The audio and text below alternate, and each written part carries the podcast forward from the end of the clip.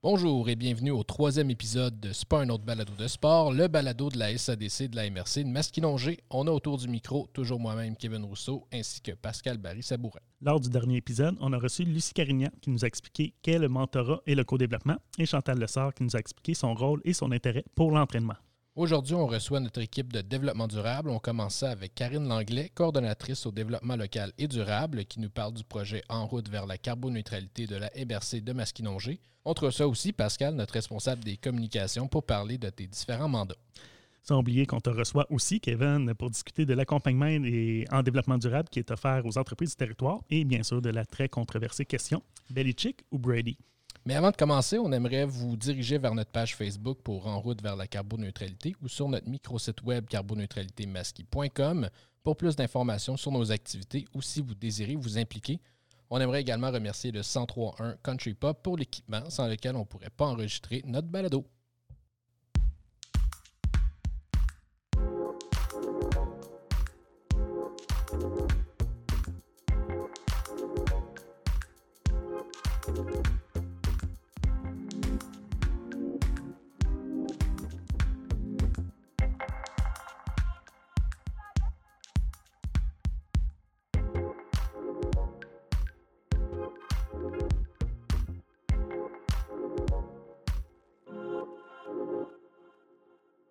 Karine Langlais.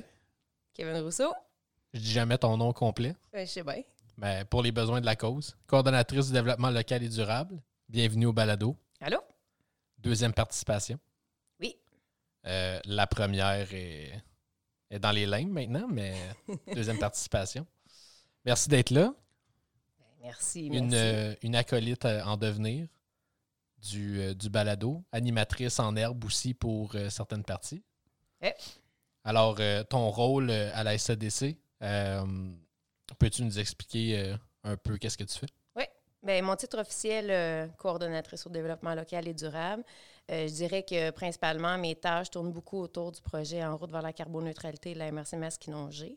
Donc, un projet qu'on travaille depuis euh, juin 2017. Grande majorité de mes tâches tournent autour de ça, mais euh, plusieurs petits euh, projets en parallèle, par exemple, comité développement durable, en appui aussi à différents projets de développement durable et développement local sur le territoire de la MRC.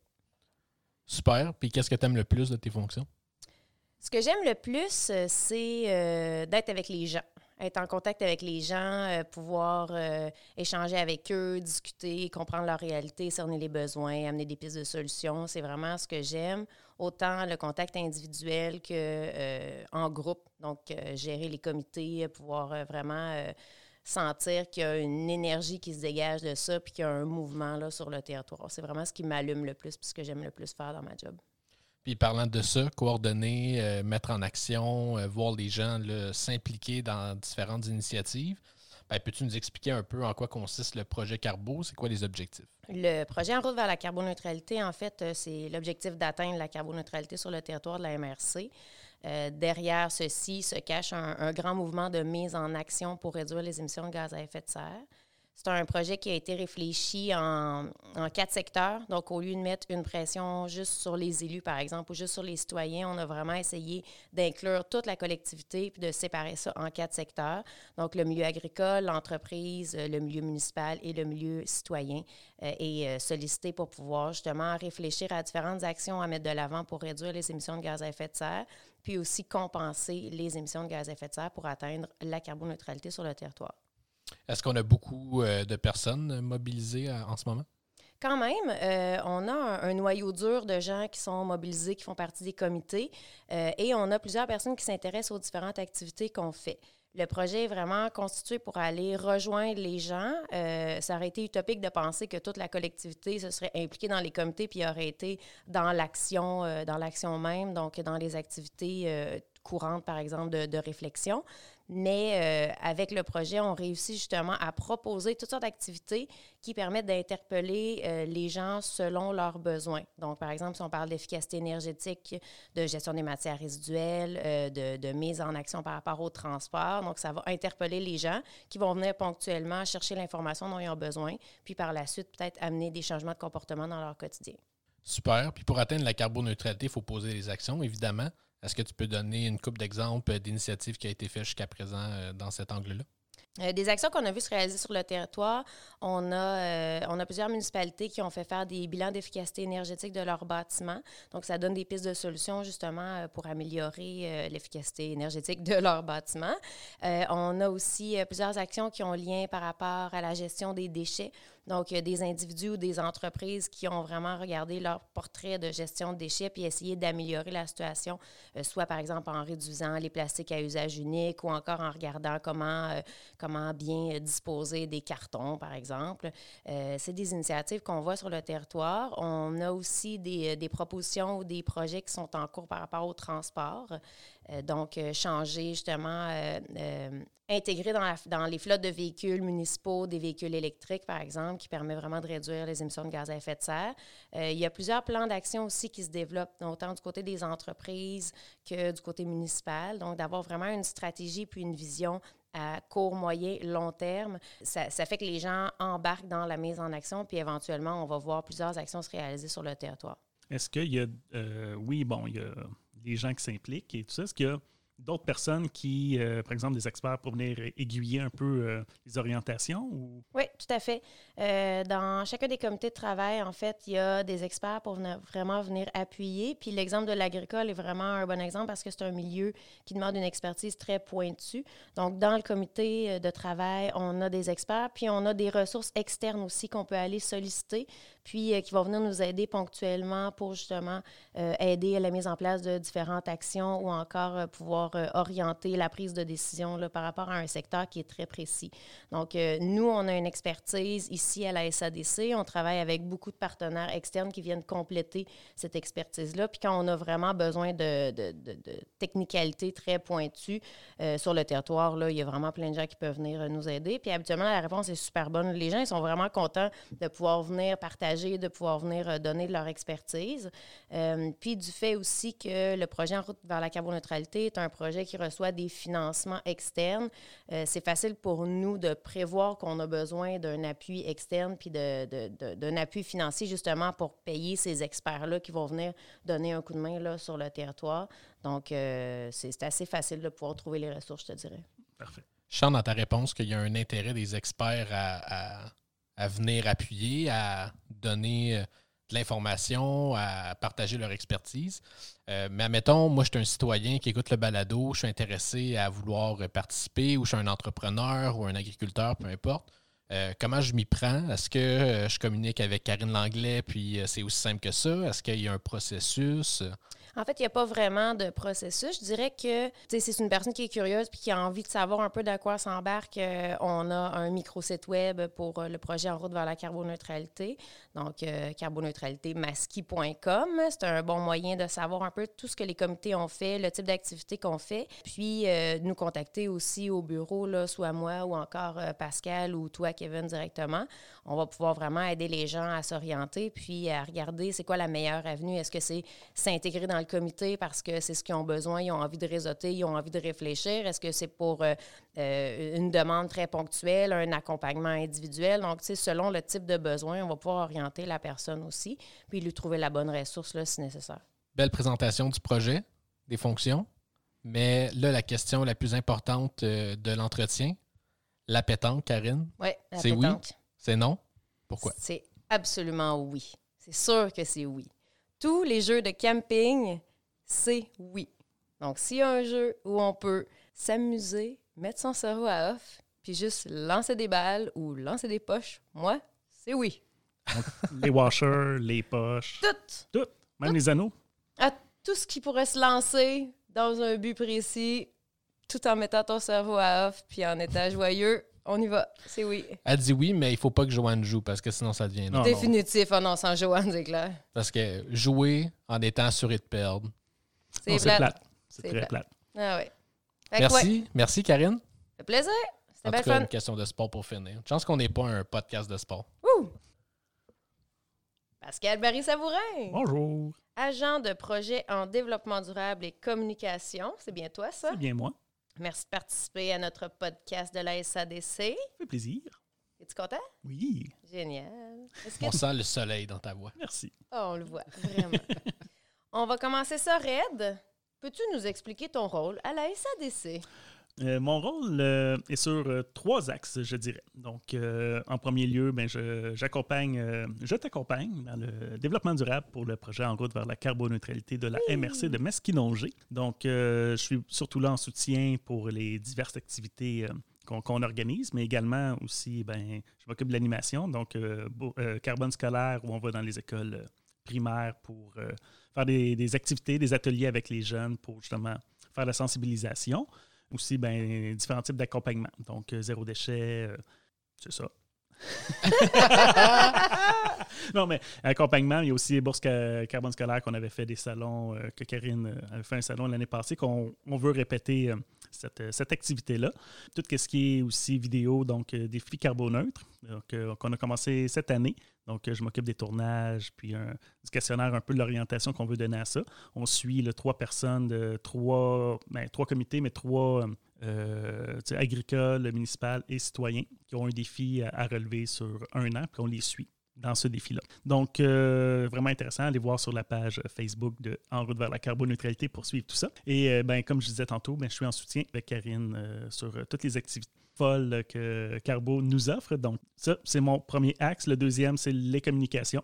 Je m'occupe des communications de la SADC euh, du projet Carbo. Donc, je m'occupe également du microsite, les médias sociaux et également, bon, on a eu, euh, j'ai pu les commerces de Mesquite qu'on a tenu euh, cet été. Donc, je me suis occupé également de, cette, de, ce, beau, de ce beau projet qui a soutenu l'économie locale durant justement la post-pandémie, on pourrait dire. Une belle réussite quand même, ce projet-là. Hein. Oui, puis on a injecté énormément d'argent dans, justement dans la communauté. Donc, on peut être fier de ce, de ce beau projet. Et mon dernier axe, bien, bien sûr, je fais de l'accompagnement marketing pour les entreprises. Donc, euh, que je vais en discuter un petit peu plus, euh, un peu plus loin, je crois. On dirait que tu as vu la feuille avec les questions. Parmi euh, ces trois axes-là, dans les fonctions qui t'appartiennent, qu'est-ce que tu aimes le plus faire? Bien, c'est, on pourrait dire, c'est les trois. D'un côté, ma journée n'est jamais pareille, et d'un autre côté, ma journée n'est jamais comme je l'ai planifié. Donc, c'est un peu, c'est un peu, je suis quelqu'un très routinier dans la vie.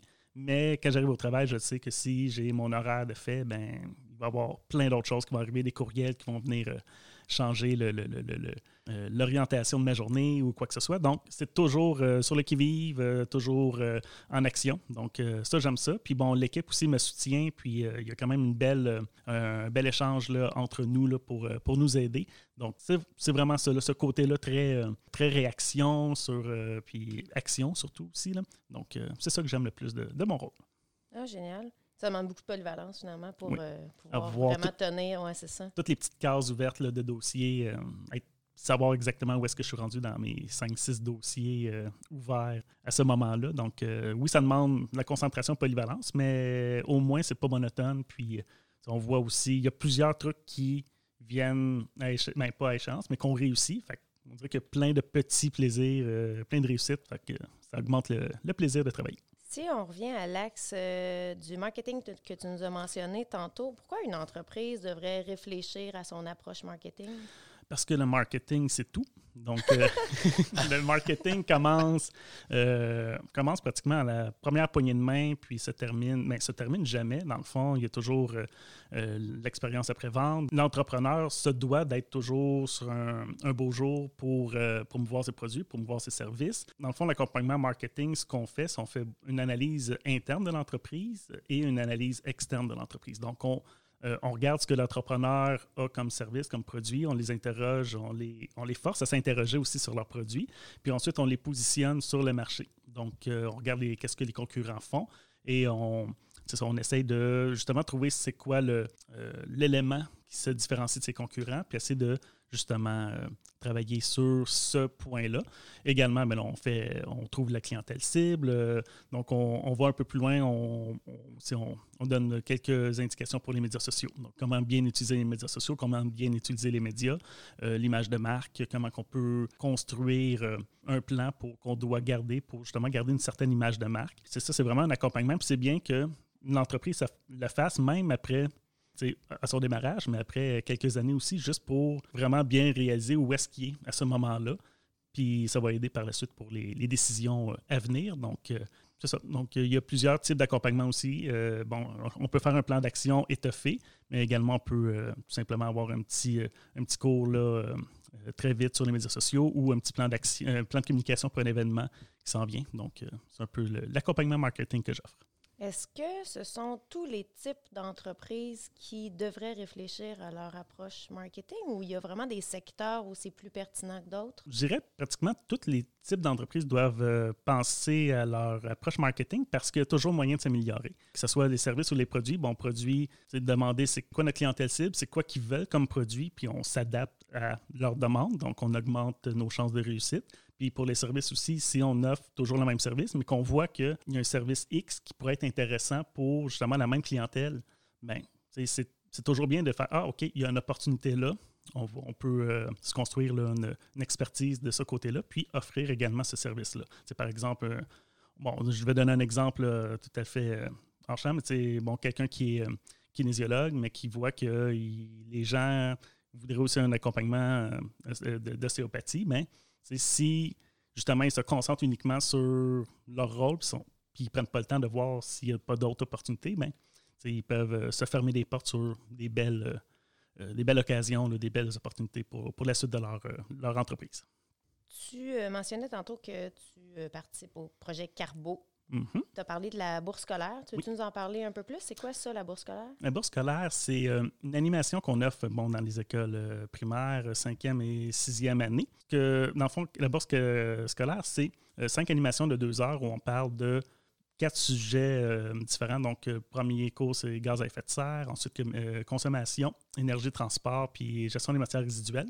Le dernier cours, c'est un peu un résumé, euh, un vidéo qu'on fait avec les jeunes qui vont venir parler de ce qu'ils ont appris pendant euh, leur, leur animation.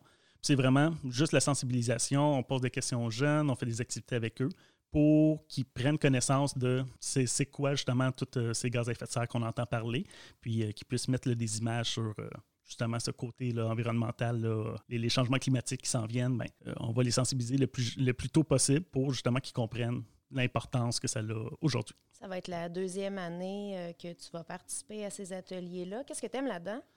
Ben, ça me sort de ma zone de confort. Je suis loin d'être un animateur dans l'âme, mais ce que j'aime, c'est le lien avec les jeunes. Euh, au début, j'étais terrorisé. Euh, J'avais peur justement que mon message, que j'aille pas les, les bons codes ou les, bons, euh, les bonnes jokes pour les jeunes. Puis finalement, ils comprennent mes jokes. Puis j'adore ça. Puis ils me posent des questions, je leur pose des questions. Il y a vraiment une- un bel échange là. Puis finalement, oui, les- peut-être les cinq premières minutes, je suis un peu plus déstabilisé, mais plus que le cours. Euh, l'animation avance, mais plus je me sens à l'aise, puis là, on fait des jokes, puis tout le monde rit, puis tant que ça se fait dans le plaisir.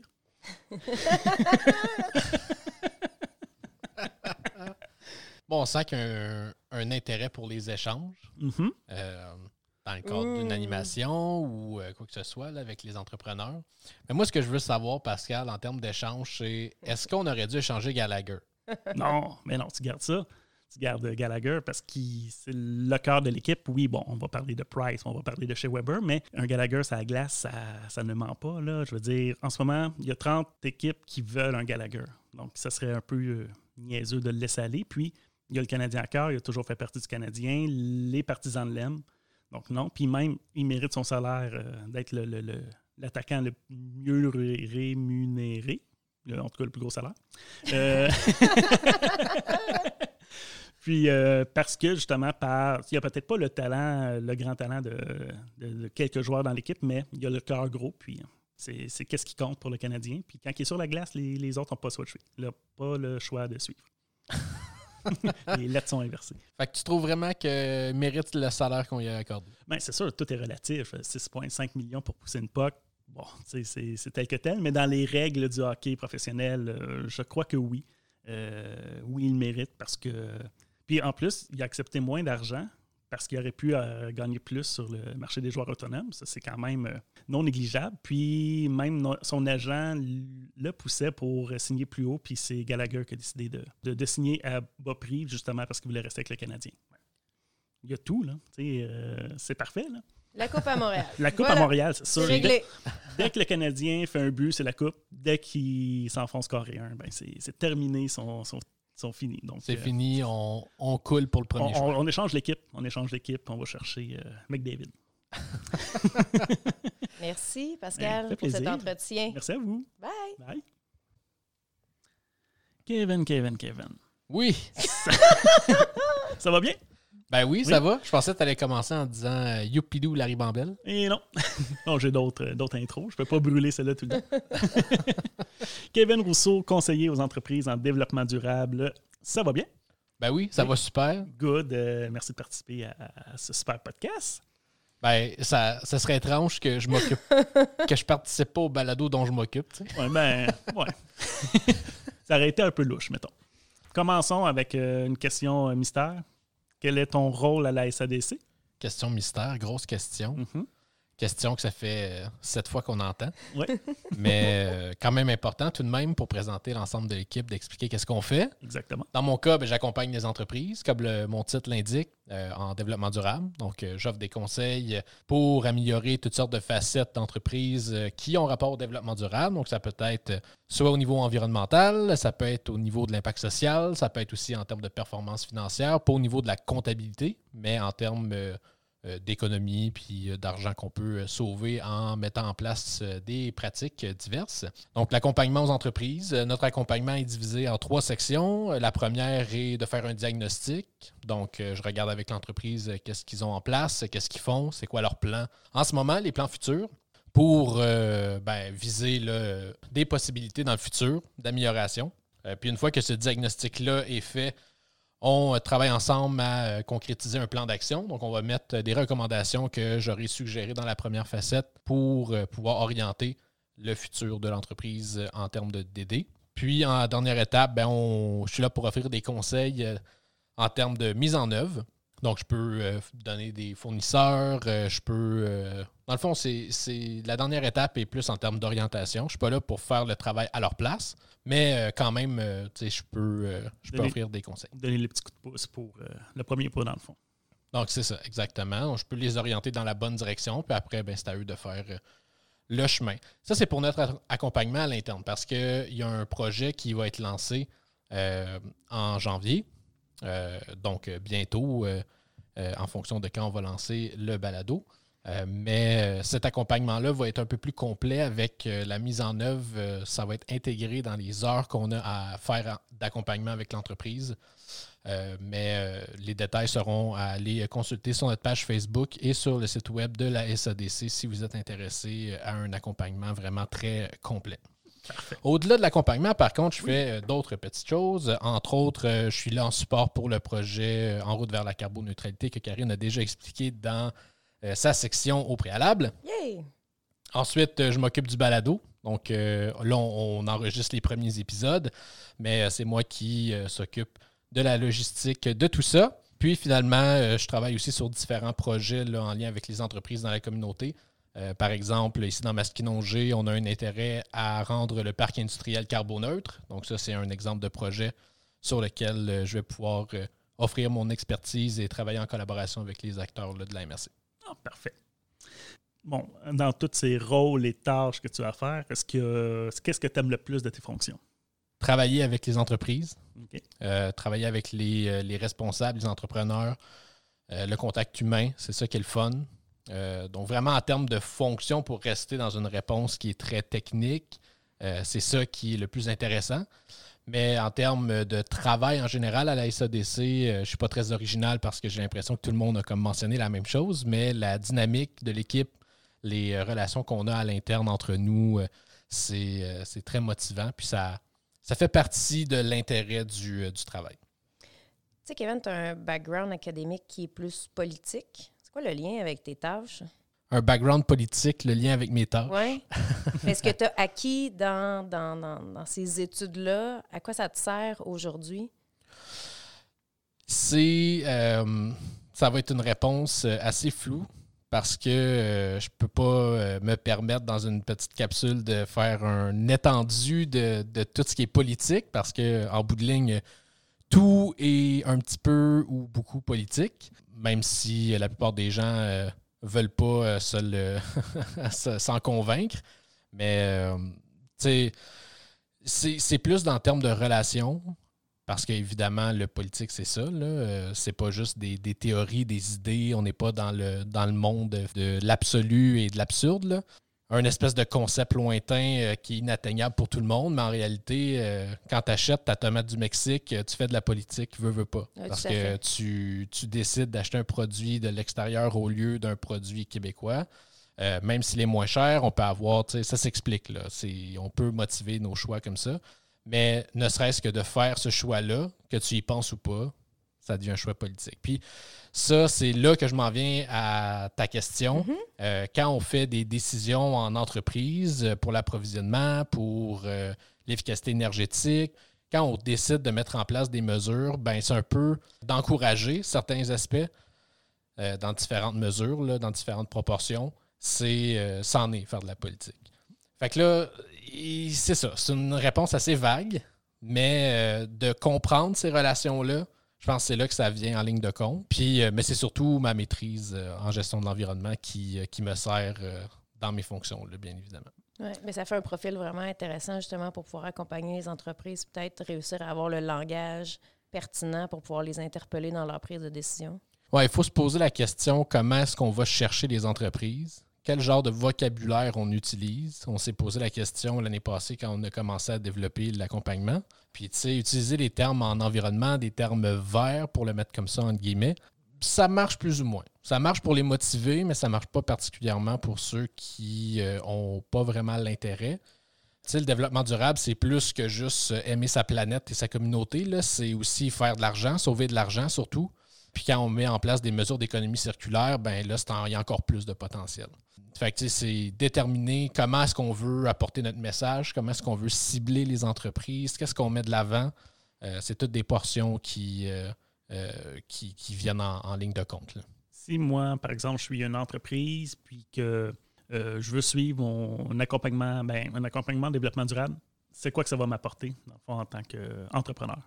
Ça dépend du profil de l'entreprise. Oui, on peut avoir une réponse globale, c'est-à-dire de sauver de l'argent, faisant une meilleure gestion des euh, matières résiduelles, par exemple, en améliorant son efficacité énergétique, euh, en évitant les pertes euh, à ce niveau-là. C'est des façons de sauver de l'argent, mais le potentiel est différent selon les entreprises. C'est-à-dire, si on prend un commerce, on va plutôt se concentrer sur les déchets la gestion de matières résiduelles par rapport aux emballages, s'assurer que le tri de la matière est bien fait pour le recyclage versus les déchets dans, dans le conteneur pour certains ou dans le bac de la municipalité pour, euh, pour les autres. Mais euh, mon intérêt est plus là, puis le potentiel est plus petit. Euh, mais quand on va dans les entreprises manufacturières, ben, à ce moment-là, il y a, y a- y a plein de choses qui peuvent être faites. On parle, entre autres, euh, une entreprise que j'ai déjà visitée qui voulait améliorer son efficacité énergétique. Ben, il est possible de prendre la chaleur produite par des machines, puis la, soit si elle est propre, la réintégrer au système de chauffage pour diminuer sa facture d'électricité, ou on peut la traiter puis refaire la même chose, euh, selon le profil de l'entreprise. Il n'y a, pas- a de réponse euh, globale tant que ça. Mais pour euh, quand, quand moi je fais mon approche avec les entreprises, euh, c'est sûr que je regarde à l'avance pour leur donner des exemples pour eux. Qu'est-ce qui, pourrait améliorer leur situation à l'entreprise en tant que telle. Donc, on est loin du, euh, du préjugé de si c'est développement durable, si c'est de l'investissement d'argent, puis euh, on n'est pas là du tout. Ben, il y a de l'investissement. Euh, je ne dirais pas de la même façon que tu viens de dire. C'est-à-dire que oui, c'est de l'investissement parce que euh, le temps qu'on met, c'est pour. euh, on peut parler d'investissement au-delà de juste l'argent. On parle aussi de temps, des ressources humaines, tout ça. Fait que oui, c'est de l'investissement parce que c'est du temps que tu pourrais mettre à faire autre chose, par exemple, dans ton entreprise. Mais la question, je la sens plus au sens de quand on parle d'environnement, souvent on se dit ça coûte cher, ça coûte de l'argent. C'est pas toujours vrai. Euh, même la grosse partie du temps, c'est pas vrai pour une amélioration euh, de base de ce qu'on fait.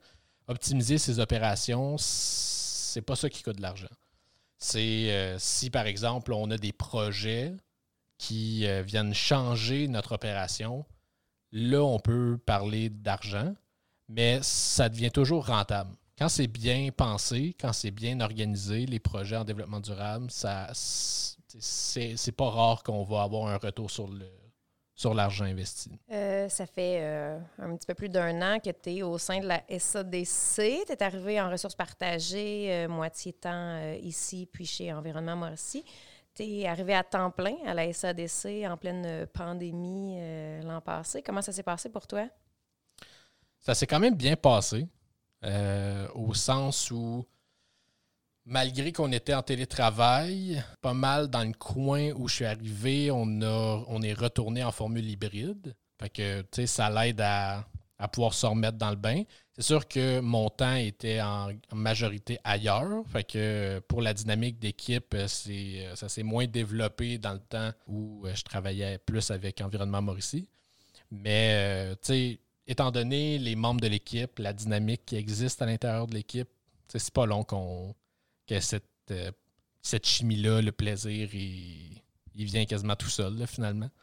Fait que, ça, ça, se fait, ça se fait facilement. Parce qu'on est tellement attachant. on, est, on est super top. Tout est là. Avant-dernière question.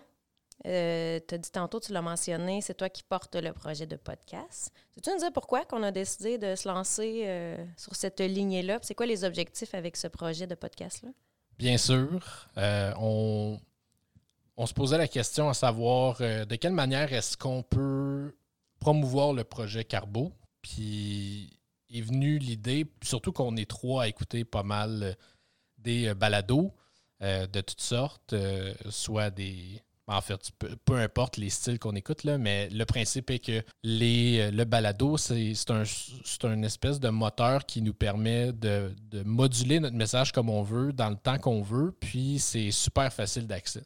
Qu'on on peut, on peut les enregistrer, nos épisodes, on les met de l'avant, puis après, on peut s'en servir pour faire de la promotion, on peut s'en servir euh, ou juste les laisser en ligne, puis les gens tombent dessus, euh, puis ils peuvent en apprendre davantage, autant sur les services pour les épisodes qu'on a enregistrés euh, en premier que prochainement avec des intervenants en environnement, puis de d'autres secteurs éventuellement.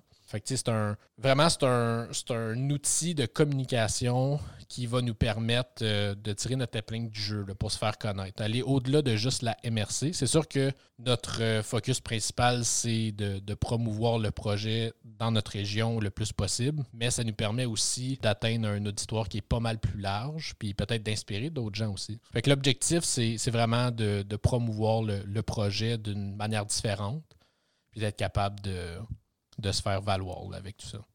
Question football, pour bien terminer l'entrevue. Bon, on sait que tu es fan de football, tu as même pratiqué ce sport jadis. Euh, est-ce que tu considères que Bill Belichick. Hey, c'était moi qui disais ah, Bill Belichick! Est-ce que tu considères que. Bill Belichick! Est le meilleur coach des Patriots. Ben, le coach des Patriots de Nouvelle-Angleterre est le meilleur coach de l'histoire de la NFL. Désolé, Karine.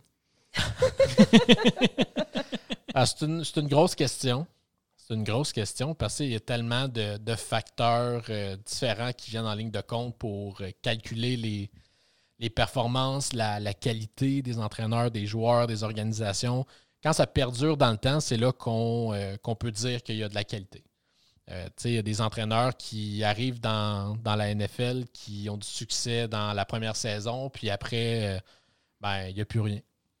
On pense entre autres à Adam Gaze, qui, super de succès, coordonnateur offensif avec euh, Peyton Manning, devient entraîneur-chef, puis il n'y a plus rien qui se passe. Pas mal un des pires. Et dans la même division, par contre, on a les Patriotes qui, euh, avec Bill Belichick, qui euh, est pas mal dans les tops. est pas mal dans les tops. C'est dur à dire si c'est le meilleur, par contre, parce que a quand même eu droit à avoir un des meilleurs, sinon le meilleur euh, corps arrière de tous les temps euh, avec lui pendant plusieurs années. Euh, c'est sûr que quand tu mets un corps arrière de qualité avec un entraîneur de qualité, ça aide à avoir des succès. mais est-ce que c'est le meilleur? On prend position, là. C'est-tu le meilleur ou c'est pas le meilleur? Écoute, vous le savez, moi, j'aime les Packers. Puis, chez les Packers, il y a eu Vince Lombardi. Puis Vince Lombardi, c'est ça le nom du trophée. que tu gagnes à la fin de l'année. fait que, tu sais, c'est. Euh, moi, j'ai un penchant pour, euh, pour M. Vince. Mais, tu sais, c'est ça l'affaire. C'est difficile parce que c'est des époques qui sont différentes, euh, le style était différent. Mais en termes de succès sur, la, sur le long terme, là, la longévité. blabla. la, la, longévité de, des succès puis de l'entraîneur, tout ça, je pense qu'il est pas mal, c'est pas mal lui. D'après toi, est-ce que c'est Bill Belichick qui a construit Tom Brady ou c'est Tom Brady qui a construit Bill Belichick?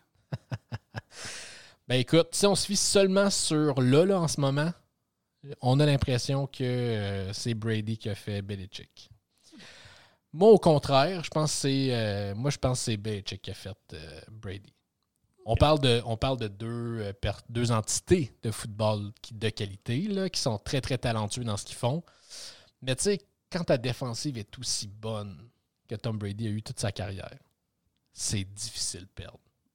faut être bon, évidemment, mais c'est difficile de perdre. Toi, Karine, qu'est-ce que tu penses de ça? Je pense que ça termine bien notre épisode podcast. Ah ouais? Ouais, ouais, ouais. Pensez que Tom Brady a construit Bill Belichick? Je pense qu'il est temps qu'on arrête. Bon. C'est quoi, c'est quoi l'équivalent de Youpidou Larry Bambel, mais pour quitter? Euh, salut Faut la gang. demander- Non, Ah, jamais. Je suis- je suis totalement outré. Merci, Kevin.